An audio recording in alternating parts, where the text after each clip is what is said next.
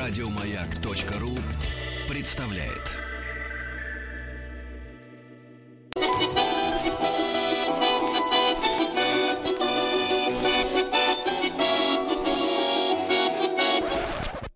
Конфетки-бараночки. Конфетки-бараночки. Друзья мои, наш специальный цикл посвящен русской кухне. Э, С нами на связи, э, как всегда, Павел Сюткин. Павел, доброе утро. Да. Доброе утро. Э, Павел, историк русской кухни, писатель. Павел, как в целом настроение? Успели ли чем-то позавтракать? Говорю я, как не успевший пока что. Мы с вами коллеги в этом смысле. Я тоже встал Да. и сразу заработал. Да. Да. Друзья мои, ну у нас с Павлом э, Сюткиным очерчен достаточно большой круг вопросов. И с исторической, как говорится, точки зрения, и с э, практической. И сегодня, сегодня, ребята, у меня, я сейчас она у Владика пойдет слюна уже э, полной, так сказать, горлом.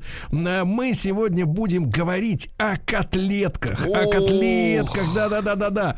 Э, Павел, и можно, можно воспользоваться служебным положением и Пару таких вот, пару, нет, от переку- и отойти, да, отойти к, к, к холодильнику. Нет, нет, нет, серьезно, значит, пару заметок таких вот, э, с которыми вы, я уверен, расправитесь и объясните, э, зачем это все происходило. Значит, первая картина из детства. Э, Моя бабушка Марья Михайловна дела- умела делать прекрасные, вкуснейшие котлеты.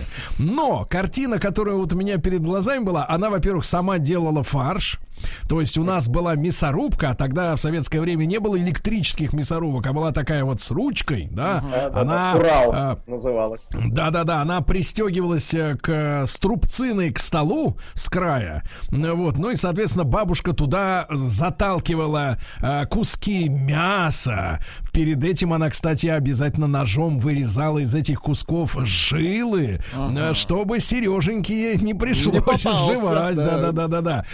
Да, дальше она туда пихала лук обязательно. И вот что самое ужасное, насколько я сейчас понимаю, она э, в специальной тарелке э, наливала туда молоко, размачивала в этом молоке нарезанный белый хлеб, булку, условно говоря, да, и туда же, понимаешь ли, проталкивала фарш обязательно смочен, смоченную в молоке булку, потому что в Питере всегда белый хлеб называли булка, а во всей стране был черный и белый хлеб. Это, извините, иногда искрит.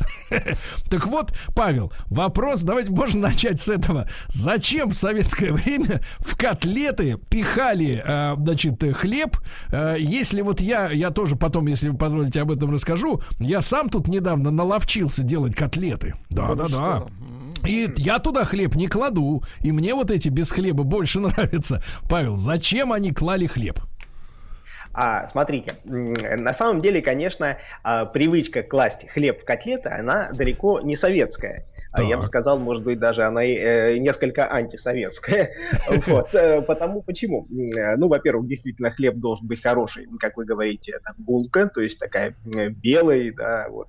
Может быть, чуть-чуть даже подсушенный, да, А, вот.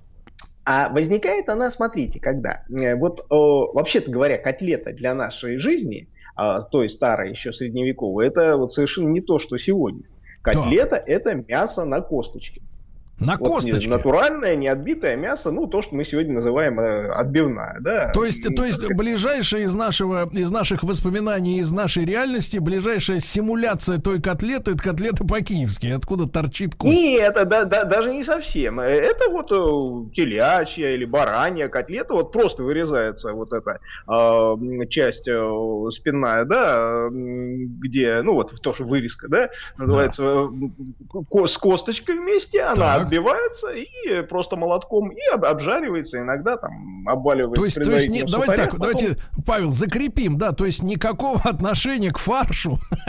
Фарш, с фаршем вообще в нашей кухне очень тяжело. Она только в пирожки, наверное, в средние века э, этот фарш рубили. Все остальные Так. блюда это так, так называемые цельно-кусковые, вот, назовем это так. Вот, то есть большой кусок там рыбы, мяса, не знаю, вырезанный кусок, э, ну, так сказать, мяса на косточке отбитый. Э, Это вот, пожалуйста. Когда возникают котлеты рубленые? Они, Да. конечно, приходят, ну, понятно, это все-таки такое влияние европейской кухни, и это уже конец 18 века. Вот э, тогда-то вот э, приходит, да, вот это желание мясо порубить, мясорубок нет. Естественно, это делалось сечкой в корыте да, где, так сказать, рубилось мясо. Там, ну, Павел, ну, там, не могу не уточнить, что такое сечка? А сечка, ну вот знаете, капусту рубят еще в деревнях, то есть это вот э, такое, ну вот наверное, как а у, мачете. у, у, у топора, да, мачете, вот представляете да. себе острие, да, только оно было, бывало такое закругленное немножко. А, а как секира нему, получается. Ну, да, а сверху к нему ручка приделана, только вот не как у топора сбоку, да, она как бы вверх идет, да, как продолжение лезвия, да. Вот и вот сверху вот тол толкут вот это мясо, да, этим острием в угу. какой, какой-нибудь там деревянной катке, да, да. в корыте. Вот, вот пока оно не станет э, ну, вот таким уже мелко-мелко нарубленным. На самом деле я пробовал это дело, это не такая ужасная э, задача, да, вот, изрубить все это в мелко-мелко. Это делается легко и быстро. Mm. Вот, э, так вот, э, рубят, и вот из него уже делали котлеты по-новому, да, по, по, на французский лад. Mm-hmm. Вот. Ну, кстати говоря, нашей публике достаточно быстро понравилось это все. И э, вот уже в конце 18 начале 19 века у нас возникают самые известные наши котлеты пожарские. Так. Пожарские. А вы только, Павел, Слыш... скажите, это, это блюдо, та вот эта котлета европейская, как говорится, она стала популярной только среди э, привилегированных слоев или ушла еще и в народ? Ну, смотрите, конечно, на самом деле, э, это пока вот в то еще время, это, конечно, такое баловство богатой кухни, mm-hmm. обеспеченной. Понятно, что никакие крестьяне там, так сказать, у себя котлету ни, никто не делал. Не говоря о том, что и мясо ели не, не сильно часто. вот. да. а, поэтому, почему, собственно говоря, пож... та вот пожарская котлета, она, кстати говоря, не имеет никакого отношения к Минину и Пожарскому. Часто некоторые так. думают, что это князь Пожарский, который э, на Красной площади стоит, э, или сидит, вернее, там, с Мининым, да, держится они, за меч. Хочется и... сказать, они меняются. Они в тандеме, да. Да, они этим мечом там из поляков котлеты делали. А так вот так. ничего подобного. Да? Пожарский это совсем другой. Uh-huh. Это просто м, обычный владелец гостиницы Евдоким Пожарский в э, городке Торжок. Это О. Тверская область сегодня, да, да Тверская Ну, это на трассе Москва-Питер, да. Совершенно верно. Почему вдруг какой-то торжок, э, да, непонятно, да, небольшой городишко вдруг прославился, э, так сказать, этими котлетами? Да по очень простой причине, потому что там э, еще не было железной дороги, как вы понимаете, а, вот, а была трасса Москва-Питер, где люди останавливались, меняли лошадей, там ночевали, э, причем, ну, как вы понимаете, ездили тогда из Москвы в Питер, да, совсем там не крестьяне, да, а это весьма обеспеченная публика, и военные, иностранные дипломаты, чиновники, в том числе и царь ездил, да, неоднократно а, вот, э, по этой дороге. И вот, э, собственно, э, котлеты эти готовились. Э, Евдокимом Пожарским, э, ну, практически всю свою жизнь делал он. А, а в чем, а в чем заключалась, Павел, вот историческая рецептура пожарской котлеты? Вот, ну, э, чтобы вот мы понимали. рецептура тогда она была, она такая, так сказать, переходила из разного своего качества. То есть сам Пожарский делал рубленые котлеты из телятины. Угу. обваливал их в сухарях и уже обжаривал. Угу. Вот. В 1826 году Пушкин писал даже «На досуге от обеда и у Пожарского в Торжке жареных котлет отведай и отправься налегке». 26 год. Это еще а, давно-давно. А, дальше а, Пожарский сам умирает, управлять гостиницей и вот этим трактиром, рестораном начинает его дочка. Вот. И она-то придумывает новую версию этих котлет. Так. Делать начала из курицы. Из курицы? Да, Дарья Пожарская начала рубить курицу. Это чтобы вот. сэкономить. И вот эта котлета, и она, в общем-то, осталась и в памяти, и вот стала, наверное, таким символом, да, чуть ли не нашей всей русской кухни. Ну, естественно, это, наверное, под влиянием все-таки, опять же, французов. Котлета де валяй, мы помним, да, куриная. А вот а, из рубленой куля... курятины тоже делалась. Ну, а, собственно, как бы слава этих котлет, она объяснялась э, тоже исторической случайностью, конечно. Да. Проезжает через Торжок император Николай I. Э, останавливается. Ну, рассказывают там вообще сцены, да, когда вот распустится, вот Николай выходит, выглядывает из кареты, лужи, грязь, ну, понимаете, торжок да, 19 века, вот, да. Э, и выходит Дарья из э, своей гостиницы, бросается к карете, сбрасывает с себя соболью шубу и бросает под ноги царицы. Вот так. Оценил государь-император да. Э, такой подход. Э, вот. И там он, кстати говоря, отведал вот эти э, пожарские котлеты из курицы обваленные в сухарях, обжаренные до золотистой корочки. Понравилось настолько, что через некоторое время он присылает в торжок двух офицеров генерального штаба, которые привозят Дарью Евдокимовну в Зимний дворец на кухню, где она обучает поваров, да, вот, которые готовят для царского стола этому блюду. Ну, Дарья, э, дама была такая, так сказать, приимчивая, пронырливая, да, она прижилась во дворце, э, вот, э, познакомилась с множеством, да, так сказать, его обитателей, стала даже крестной матерью э, ребенка, одного из там приближенных царя. Вот, так что с тех пор ее судьба сложилась хорошо. Угу. Павел, вот а вы вот скажите, пожалуйста, вот, а, да, да, а вот вопрос, вопрос. Вы, как говорится, едали, понимаете ли, вот те исторические телячьи пожарские котлеты и, соответственно, куриные. Вот какая, честно говоря, вкуснее? Вкуснее, конечно, куриная, скажу вам а честно а почему? и откровенно. Мы их и едали, и сами готовили, готовит супруга прекрасно. Вот. Но секрет там э, сейчас э, в чем?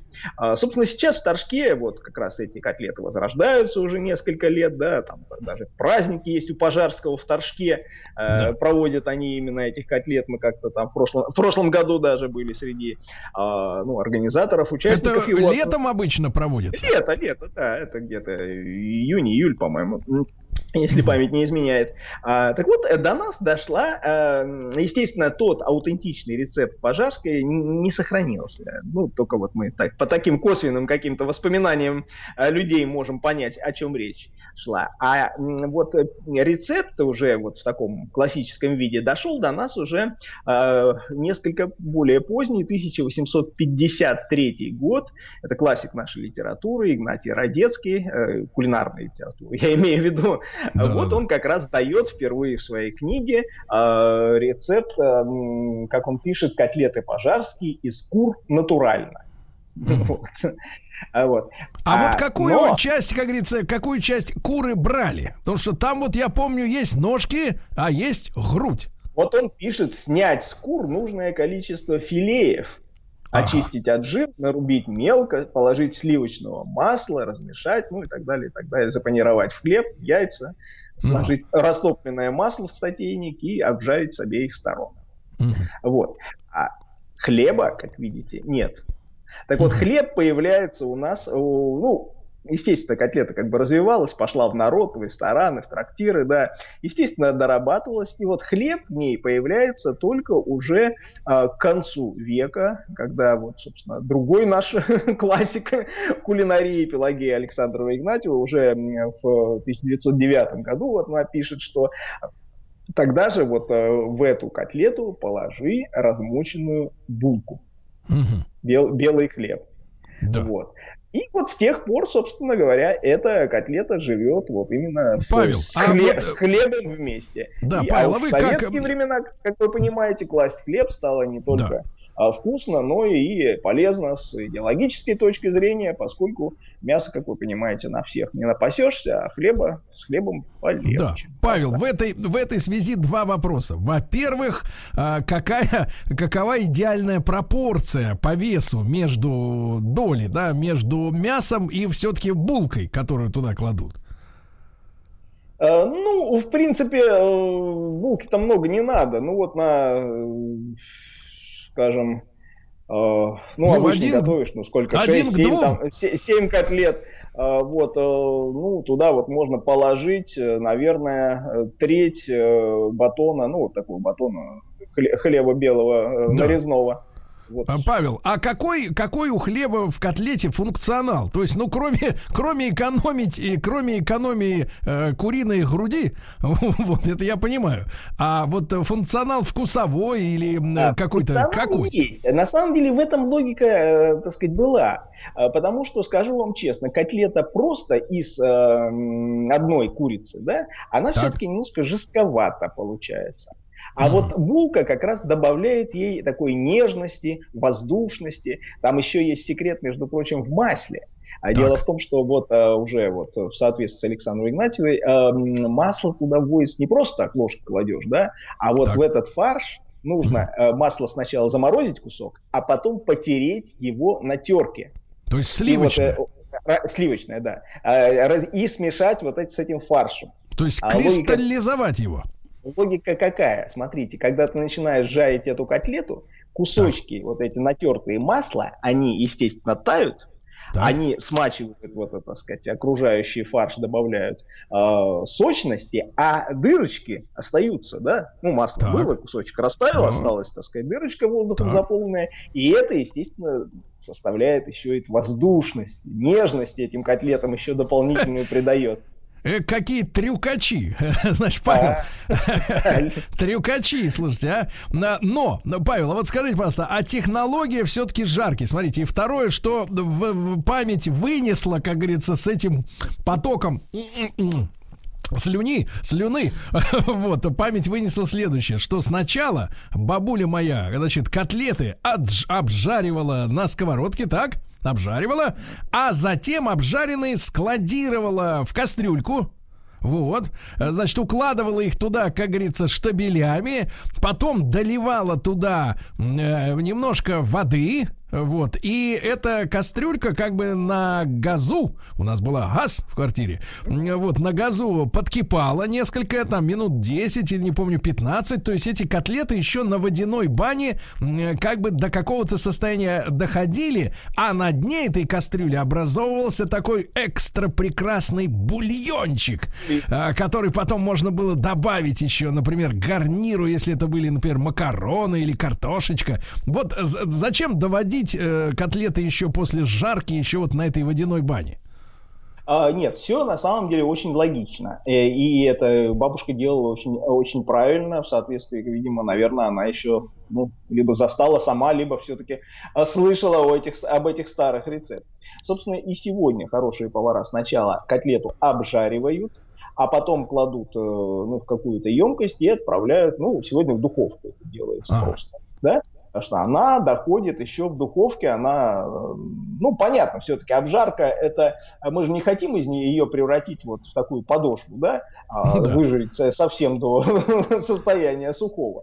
Поэтому хотим или не хотим, обжаривается как бы верхняя часть, а, как повара говорят, закрывается она, да, то есть, э, так сказать, вот уже образуется корочка снаружи, да, ничего, сок не вытекает, а дальше да. нам нужно как-то довести внутренность все-таки ее до Кондиции. готового состояния, до да. кондиции, да. И вот тут нам помогает как раз духовка, духовой шкаф или конвектомат там в ресторанах используется, да, а когда уже котлета равномерно вся, так сказать, и внутри, а, ну, подвергается тепловой оправданию. Ну, прекрасно. Поэтому Павел, все, Павел, надеюсь, надеюсь, э, во второй части нашей программы, уже после новостей новостей спорта, вы поделитесь с нами рецептурой ваших любимых э, котлет, да? И, ребятушки, э, Павел Сюткин с нами сегодня, историк русской кухни, писатель в рамках нашей рубрики «Конфетки, бараночки» мы говорим о котлетах, а у нашей аудитории есть возможность на наш WhatsApp прислать э, рецепт или какую-то изюминку при приготовлении котлет в вашей семье семье. Давайте, товарищи, сделаем нашу самоизоляцию слаще.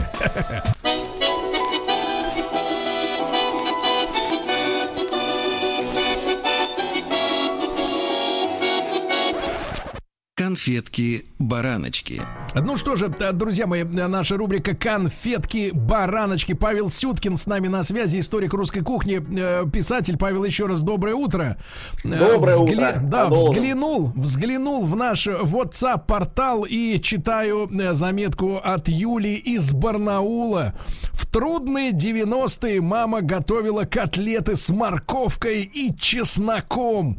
Странное для Юли сочетание, а для некоторых не странное, да, Владик? Вот моего мужа корежило от него, когда заботливая теща приглашала к столу, но для меня это память из детства. Если хотите, уже даже генетическое, и мне нравится. Вот, Павел, в, этой связи такой, такой, значит, вопрос. А насколько разного рода наполнители, кроме мяса, лука и, соответственно... Чеснока? Ну, булки. Погодите, вы опять вы пропихиваете свой чеснок. Ну что? Пропихиваете вы, да. причем на так вот, бане. Да, какие наполнители уместны в котлете? Вот с вашей точки зрения. Смотрите, ну, во-первых, можно, конечно, делать бобовые, да, то есть котлеты с фасолью. Для обороны. Вот, то есть они даже не обязательно должны быть с мясом. То есть так. вы берете просто фасоль из э, баночки, ну, вот знаете, консервированная фасоль, так. в собственном соку, вот ее перемалываете, можно положить туда кукурузу, вот просто, так сказать, зернышки консервированной кукурузы, вот, и все это обжаривается очень, очень неплохо, на самом деле получается, но это такая вегетарианская уже котлета. Да. Вот. А по сути, конечно, ну, вы правильно говорите, лук, чеснок, э, да, это обязательно. Тут э, в котлетах, смотрите, есть эм, несколько э, таких секретов, которые просто э, нужно э, знать. Их немногие знают, но те хозяйки, которые ими пользуются, да, вот Сергей знает, очень хорошо получается. Так. Вот. Во-первых, смотрите, фарш, когда мы делаем его, э, ну вот когда уже провернули, да, уже там вот, с хлебом, да, с луком туда положили. Кстати говоря, лук можно класть сырой и обжаренный. Но вот mm-hmm. сырой лук, его сок, он немножко делает котлету более жесткой. А вот да. обжаренный, наоборот, такой э, разваристый, да, говорится, парадокс. Да, да, да. Вот. Котлету нужно мешать, фарш котлетный нужно мешать обязательно вилкой. Ни в коем случае не ложкой. Потому так. что ложка лишает его вот этого воздуха, кислорода, вот насыщенности, да, вот этой воздушности, она просто превращает его в такой сосисочный. А, а если, да? как говорится, рукой? Ну, рукой, да, можно рукой, но все-таки э, вот эти зубчики вилки, они, как бы, так сказать, еще вносят дополнительно туда воздух, да, воздушность придают. Да. А следующий момент. Э, очень распространено среди поваров э, и домохозяек, которые сначала слепят котлету, ну вот это такой пирожок, да, из мяса, и дальше его начинают отбивать. Видели, наверное, да? Угу. То есть вот а из руки что? Нет, нет, просто вот э, возьмут в одну руку и вот со всей силы, а в другую силы, руку да, вот с этим э, фаршем, так сказать, бьют, да? Чтобы для чего? Да, да, да, до гематомы на руке, да? До соседей.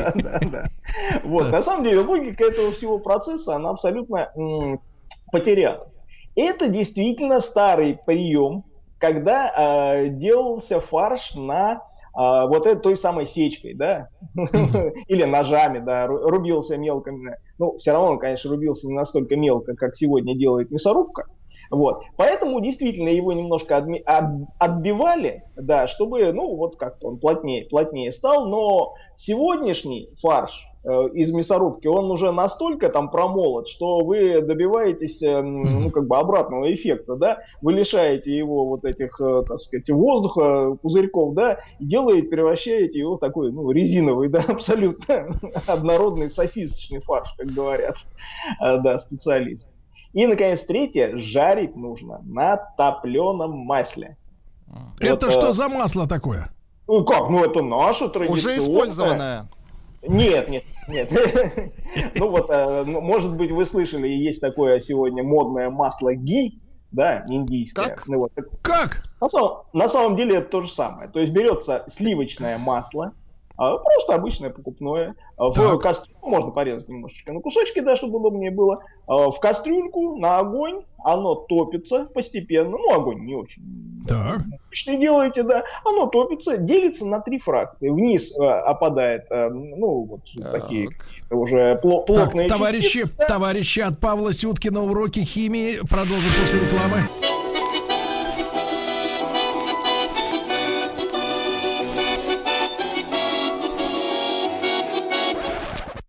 Конфетки-бараночки. Итак, друзья мои, Павел Сюткин, историк русской кухни, писатель, э, сейчас преподает урок получения топленого э, масла и прозвучало зловещее слово фракция.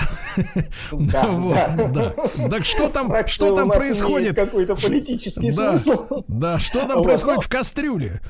Э, В кастрюле действительно образуются три фракции, а, то есть вниз выпадают, ну, такие хлопья более плотные, а в серединке остается а, самое такое прозрачное, золотистое, с прекрасным цветочным запахом а, числое топленое масло, ну и сверху образуется пена. Соответственно, А как их разделить-то? верхнюю и нижнюю убираем, сливаем в баночку вот это самое чистейшее масло, которое застывает. Вот оно, русское, настоящее русское топленое масло. Ах, А, вот. Собственно, а вот когда мы читаем старые книжки, там, ну тут даже Малаховец, она пишет, возьмите там ложку русского масла. Так вот, и она имеет в виду именно это, топленое масло, Да, на котором да. стоит жарить котлеты. А вот, пожалуйста, это значит, была речь о русском масле, а вот о белорусском. Значит, из Питера пишет э, прекрасная женщина. Доброе утро, я родом из Беларуси. А мама у меня э, котлетам добавляет вместо булки, а теперь внимание, тертый картофель. Э, Вот, э, ну, соответственно, ну, наши, наши белорусские братья, друзья, да, я знаю, и ходят и такие, как бы, легенды о привязанности к картофелю, но, тем не менее, как вы относитесь к тому, чтобы действительно хлеб заменить э, э, бульбой? Во. Ну, на самом деле ничего ужасного я в этом не вижу. Единственное, конечно, ну, нужно потренироваться, да, потому что все-таки картофель, он достаточно такой влажный, да. А, вот, ну, мы, лю- мы любим картофельные драники, да, которые, ну, тоже так, условно говоря, можно назвать их э, картофель- Да. э, картофельными котлетками, да. А, Да. В этом смысле, я думаю, что смесь фарша с э, картошечкой э, вполне, вполне рабочий Да. рецепт. Да. А вот посмотрите, значит, наши люди, э, конечно же, э, хотят э, комбинировать разные мясы.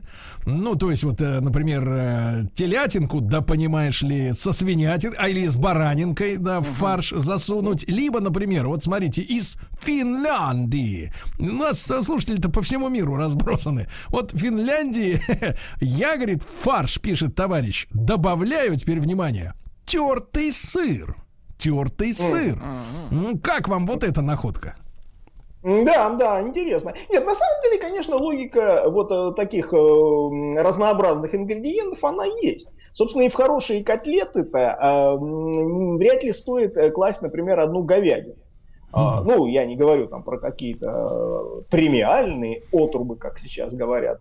Вот. Нет, конечно, на котлету мы берем что-нибудь попроще, какой-нибудь кострец там, например, а, вот, говяжий. Но если вы туда добавите, например, часть, ну, там, условно говоря, треть э, свинины, причем пашины свинины, вот это вот брюшко, да, а, вот где э, как раз сало такое, да, вот со, со слои буквально этого жира, а, котлета будет, я вам скажу, гораздо сочнее, мягче. Да. Ну, а, конечно, совершенно фантастическую котлету нам довелось готовить из трех видов мяса. Это было лосятина, э, медвежатина и эм, говядина. Никто из зверей не пострадал, я понимаю. Настоящих Да, зверей. да, да, Павел, ну, помимо заявлений таких, вот Юра из Харькова тоже нам, та- нас там слушает, будет смеяться, пишет, но у нас часто добавляют в котлеты сало, но это даже не обсуждается. А вот вопрос такой, у нас, конечно, время остается очень мало, но тем не менее, а, котлета по-киевски, и есть еще же котлета по-харьковски, да? Вот эта история с э, мясом, внутри которого, значит, э, масляное озеро и торчит э, п- пришпандоренная кость. Вот это кто изобретатель вот э, котлеты А, по-киевски? Ну, котлета по-киевски наряду с борщом, да, это такой камень преткновения, очередной раз обостривший дружбу двух народов, как мы понимаем. А вот, но в принципе она действительно киевская, надо признать. Другое дело, что, конечно, первые упоминания о ней это еще э, начало 20 века, вот мы нашли как раз с коллегами. В первых еще журналах э, те- те- тех лет, да, котлета по-киевски. А, ну, дальше революция, понятно, повара, так сказать, кто-то остается, кто-то уезжает, ну, явно тут не до таких изысков, э, как котлета по-киевски, и э, получается так, что она живет такой двойной жизнью, советской и антисоветской. Да, то есть она живет прекрасно себе в Америке, где в Чикаго некий полковник Ященко открывает русский ресторан, э, вот, и подает эти самые пожарские котлеты. Я вот сам держал в руках даже копию газеты Нью-Йорк Таймс, а, в котором а, повар а, нью-йоркского ресторана Казино Рюс объясняет читателям, как готовить котлеты по-киевски. А вот, ну, параллельно существует в ресторанах и в Советском Союзе, ну, причем такая, явно не общепитовская. Я вот нашел, например, ее в сборнике рецептов НКВД 1937 года. Павел, Павел, а в чем смысл э, масляного озера посередке?